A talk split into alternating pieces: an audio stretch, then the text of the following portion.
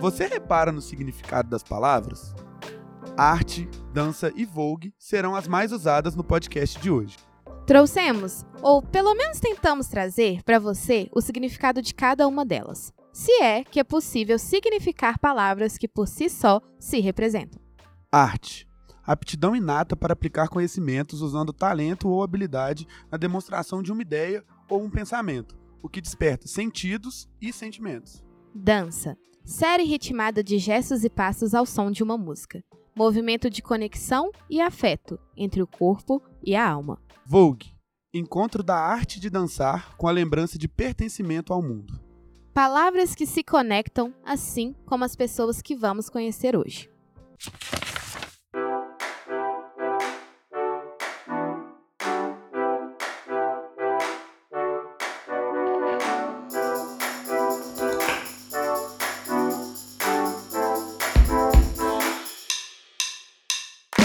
Este é o Arte como Afeto, um podcast que vai te apresentar histórias reais de artistas que estão pertinho da gente.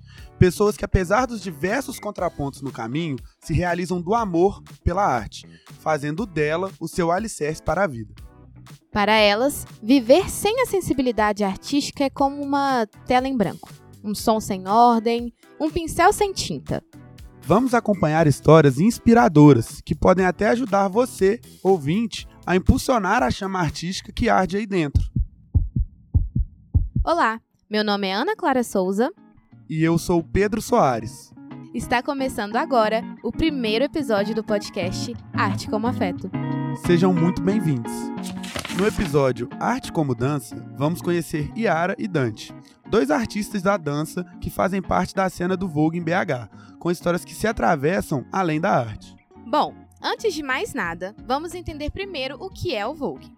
Originado nos anos 80, nas periferias dos Estados Unidos, a dança Vogue era protagonizada pelas comunidades negras e latinas queer do Harlem. O seu estilo foi inspirado pelas poses e caras e bocas que as modelos faziam nas páginas da revista Vogue, se tornando uma febre nos anos 90 com a música e o clipe Vogue lançado por Madonna. O estilo Vogue foi uma importante manifestação artística para as comunidades pobres LGBTQIA. Eram feitas competições da dança entre os participantes, e além do prêmio, elas disputavam a reputação das House Family, desfilando em categorias. As House Families eram casas comandadas pelas denominadas mães ou pais e ofereciam uma espécie de família e acolhimento para os membros da comunidade que eram socialmente marginalizados e violentados, fosse pelo gênero, pela sexualidade ou pela etnia, e que se apoiavam mutuamente na aceitação e segurança do mundo ballroom, que também era visto como algo marginal pela comunidade gay branca de Nova York dos anos 80. Hoje, aquilo que começou no Harlem tornou-se uma comunidade global e intergeracional. Atravessando décadas e continentes, o Vogue resiste para se manter fiel às origens. Em BH, a cena acontece principalmente nos grandes centros. Na prática, são várias batalhas e ganha quem lançar o melhor shade. E é nessa cena que encontramos a americana, a drag queen criada e performada por Yara, uma mulher transexual e negra de 24 anos. Yara apresenta sua personagem como uma representação de seu alter ego, em todos os detalhes. Foi através da americana que descobriu a sua transexualidade. Eu queria estar montada a todo tempo queria estar com cabelo a todo tempo, queria estar maquiada a todo tempo, queria sair montada. Mas pra mim era tipo assim, muito custo eu ter que tampar a minha sobrancelha pra montar de drag, porque até então só tinha drag, sabe? E cada vez eu fui me questionando mais sobre isso, sabe? Sobre eu estar mais feminina e afins. E aí me acabei descobrindo como uma mulher trans. Mas eu ainda falo que, tipo, por exemplo, a americana é um alter ego porque eu me, mesmo eu me vendo como uma mulher trans, eu ainda me monto de drag, sabe? E eu sinto uma energia totalmente diferente, sabe? Totalmente diferente da Yara. Sua história no Vogue começa junto à drag queen americana.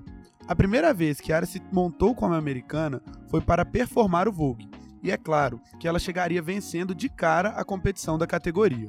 A partir desse dia, Yara cria coragem para assumir de vez sua transexualidade me interessei por, pelo Vogue pela dança, uhum. sabe? Porque é o que eu mais gosto de fazer. E aí depois eu fui me interessando por as categorias de estética, uhum. sabe? Tipo runway, tipo face, mas é igual, por exemplo, face é uma categoria de estética que a gente serve o rosto, uhum. sabe? Tipo assim, olha, você tem que servir o seu rosto como se fosse a mais bonita daqui. Eu só fui servir face depois que eu me identifiquei como travesti. Yara nos conta sua trajetória e evolução de seus títulos dentro das casas. Já ganhou tantos prêmios que perdeu a conta. A gente tem, tipo, vários títulos. Aí tem, tem, tem a Mother, né? Que era a Alcione. O nome dela de cena é Alcione. E aí, nisso, a Alcione, ela se intitulou Alveral Mother. Alveral Mother é um título acima do título de Mother. É tipo como se fosse, vamos uma supor, uma avó. Isso. E aí é, se intitulou Alveral Modern e me deu título de Modern. Hum. E aí eu virei Modern da Puzzle, sabe? Porque, tipo assim, todo mundo já tava me vendo como. Com, com esse título, sabe? As pessoas não me viam como, como princesa da house, sabe? As pessoas me viam como, tipo assim, nossa, é, quem tá ensinando ali pra gente, quem tá passando treino, sabe? Pessoas meio que me viam como uma mãe mesmo, sabe? Tanto pessoas dentro da minha house, ou tanto pessoas fora da minha house, sabe? Que, tipo, treinavam junto, assim, afins. E aí acabou que aconteceu de eu sair da puzzle pra mim abrir a minha house. E hoje eu tenho a house, a Kick House of do Beco. Uma das referências na capital do Vogue, Yara se torna inspiração para muitas pessoas. E por falar em inspiração, vamos conhecer o Dante, que também faz parte desse universo artístico. Em nossa conversa, Dante se apresenta como uma pessoa trans, mas reforça que isso é apenas mais uma das múltiplas coisas que o faz ser quem é. Primeiramente, né, é, eu sou uma pessoa trans masculina. É, eu gosto muito de lembrar isso para eu lembrar que eu não sou uma pessoa cis, eu sou uma pessoa trans masculina, eu sou uma pessoa trans. E isso é uma coisa que vai me atravessar para sempre, é, a vida inteira. E, mas além de ser uma pessoa trans, eu sou muitas outras coisas. Eu sou o filho da minha mãe, eu sou o irmão das minhas irmãs, eu tenho três irmãs mais velhas, não, duas mais velhas, uma mais nova. É, sou o namorado da minha namorada, sou uma pessoa que valoriza muitas amizades, que está sempre buscando dar o melhor para os meus amigos. Sou jornalista, sou social media, sou videomaker, sou técnico de informática, sou muitas coisas. Sou Prince da House of Barracuda. O que mais que eu sou? Sou muita coisa. E assim, ele vai nos contando mais sobre quem é e o que faz pelo mundo. Na diversidade das possibilidades, encontrou inúmeros meios de se expressar e de fazer o que gosta. Acho que todo mundo é múltiplo e eu faço parte disso, de uma pessoa que é múltipla, como todas as outras. E nessa multiplicidade, Dante nos conta da sua relação com a noite e com a dança, no ballroom e no Vogue. Eu não me considero um dançarino. Eu me considero um performer porque eu não vim das danças, eu não, não vim da dança acadêmica, eu não vim da dança na, da escola de dança. É, a Ballroom ela, ela chegou na minha vida como uma forma de expressão mesmo. É, foi onde eu me encontrei, onde eu encontrei uma família, onde eu encontrei, me encontrei, eu transicionei dentro da Ballroom. A Ballroom fez, foi importante para isso. E, e dançar foi uma coisa que eu sempre gostei de fazer desde pequeno. Tem várias fotos minhas Deu criança, inclusive tá aí, deu dançando um pouquinho na garrafa, dançando El Chan, dançando tudo. É, família de favelado faz muito churrasco, faz muita, muita festa, né? É, com muita música, muita alegria. Minha casa sempre foi uma casa com muita música, com muita festa, com muito churrasco. E, e eu sempre era a pessoa que ficava lá dançando. Minha mãe tinha aqueles DVDs de hip hop e eu ficava lá dançando na frente da televisão. Então, meu corpo sempre foi dançante, mas eu não sou um dançarino formado nem nada assim. Não é romantizando a Baum, mas ela é um lugar que você se sente livre, que você se sente pertencente a alguma coisa, que você sente que o que, o que você está fazendo ali tem um propósito, é que você pode fazer aquilo ali.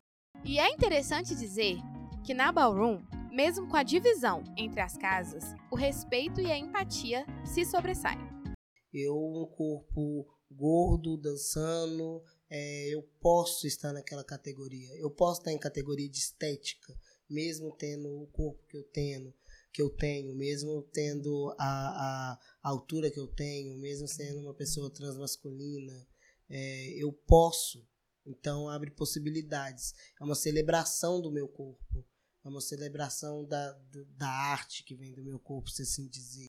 Para ele, não há como descrever, e diz que cada um tem a sua individualidade e a excitação como aquilo.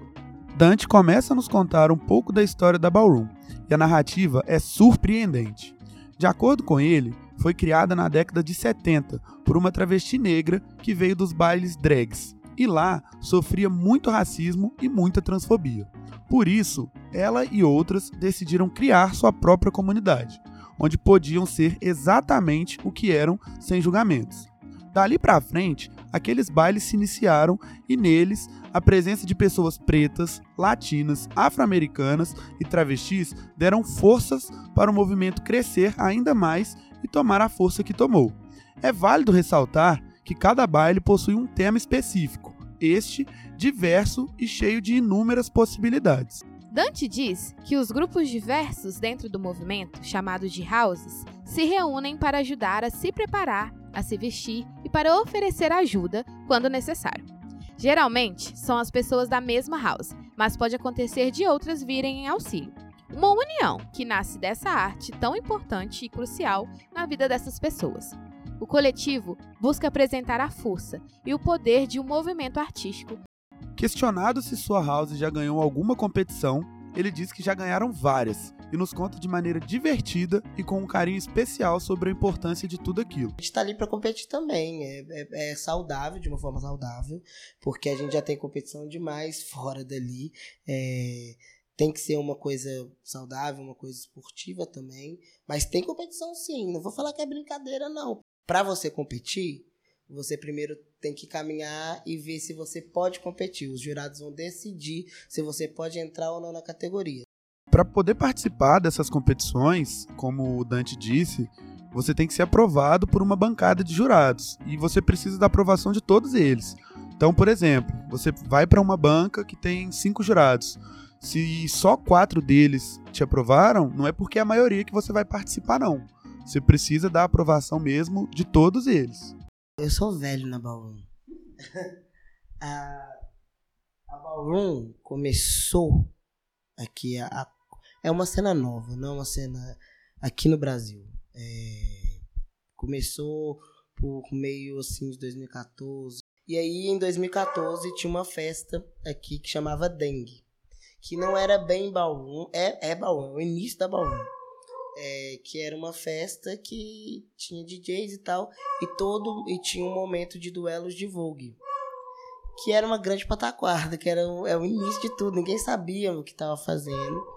E eu ia nessa festa, eu ia muito nessa festa, eu tinha 19 anos, eu estava começando a poder entrar nos lugares, poder ir para as baladinhas, então eu comecei a ir nessa festa, fiquei apaixonado com o que eu vi e, e em todas, não perdia uma e ficava lá e ficava, nossa, que legal, que legal. E assim, é, tinha duelo de Vogue, tinha o Runway, e aí eu conheci pessoas, via pessoas assim que eu falava, nossa, e tal, que, que chique, que, que incrível.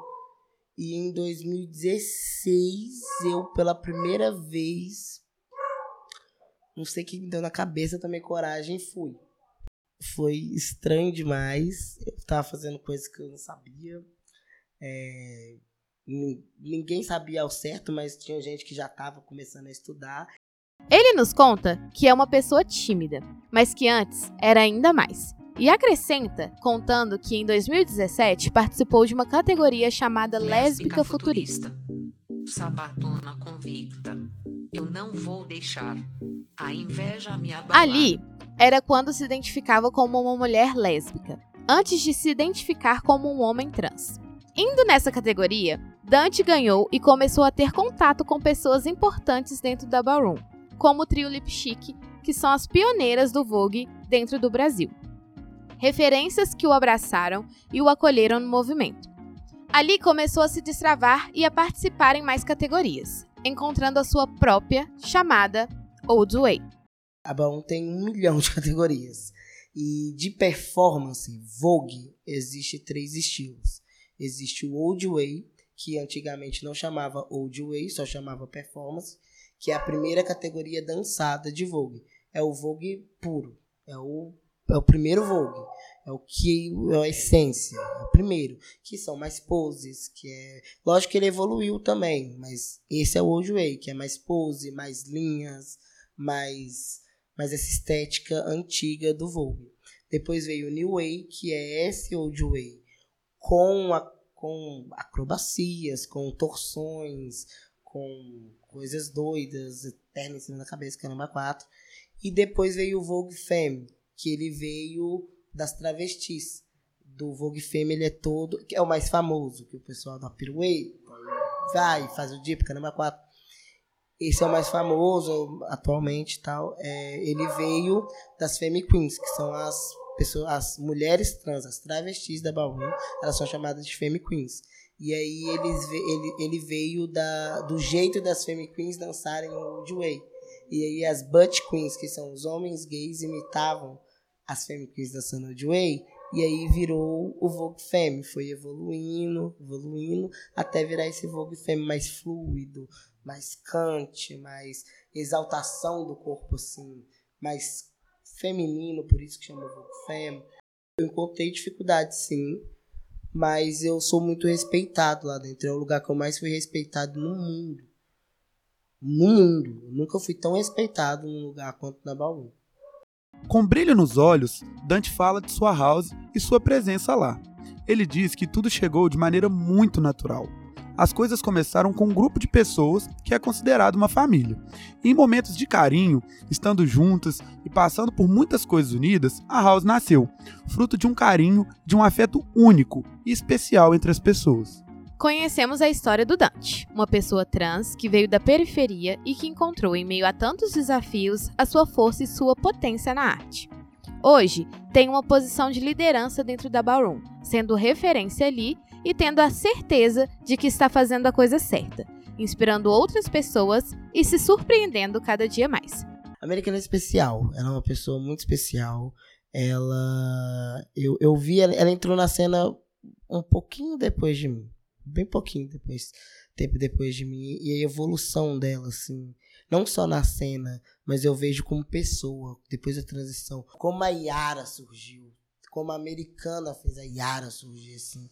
Foi muito bonito. Eu sou muito, eu sou muito feliz de ser amigo dela hoje em dia. A Ballroom que, que, que, que, que faz a gente ser amigo, assim. Lógico que, talvez eu conheceria a americana. Acho que sim. Mas a Ballroom que dá esse sentimento, assim, de, de irmandade mesmo. Eu, eu, eu realmente gosto muito dela uma amizade e um carinho que nasceram da arte como afeto, que permite afetar corações que escolhem amar sobre tudo.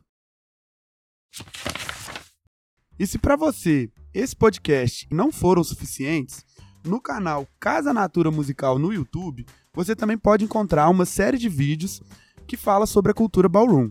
Vogue e Cultura Ballroom, parte 1 e 2, já estão disponíveis no YouTube. E não fiquem tristes, porque vai ter episódio novo todas as quintas-feiras. E spoiler: Arte como Canto é o episódio da semana que vem. Se ainda não seguiu e ativou as notificações, você está perdendo tempo. Faz isso para não perder nada. O podcast Arte como Afeto é criado por alunos da graduação de jornalismo do Centro Universitário UNA. Um grupo de jornalistas experimentando o universo dos sons e das palavras para narrar incríveis histórias do mundo artístico encontradas mais perto do que pensamos. Gostaríamos de agradecer, em especial, aos entrevistados Yara e Dante por compartilhar suas histórias com a gente e por nos receber tão bem. E agradecer a você, ouvinte, pela companhia e por nos apoiar neste projeto. Esse episódio foi produzido por Ana Clara Souza, Pedro Soares, Eduarda Boaventura, Júlia Garcia e Kevin Souza.